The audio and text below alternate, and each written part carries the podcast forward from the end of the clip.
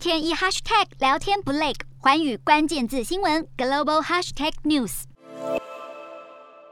芬兰因为谈不拢与俄国用卢布交易的合约，二十一号遭到俄罗斯切断天然气供应。不过，芬兰能源公司 Gasum 执行长表示，已经做好准备，不会有问题。虽然芬兰大部分天然气来自俄国，但天然气仅占芬兰每年能源消耗百分之五左右。而且不仅 Gasum，其他私人能源公司也都表示，一直有在为断气危机做准备。今年第四季开始，也将会向美国 Accelerate Energy 租用浮动式天然气接收站，即使没有俄罗斯，也能应付能源需求。欧盟挺乌克兰制裁俄罗斯，让俄罗斯也用断气要挟来回应，要求被列入不友好国家必须重新开立卢布账户，以卢布非欧元来购买天然气。然而，德国和意大利目前对俄国能源的依赖仍相当高，无法像芬兰一样说断就断。俄罗斯的这项反制裁让许多仍然相当依赖俄国能源的欧盟成员国，对于是否对莫斯科采取强硬制裁的决心开始动摇。根据路透社报道，有消息人士透露，为了避免让成员国面临家庭取暖和工厂运作危机，欧盟已经同意让德国和意大利可以开设卢布账户。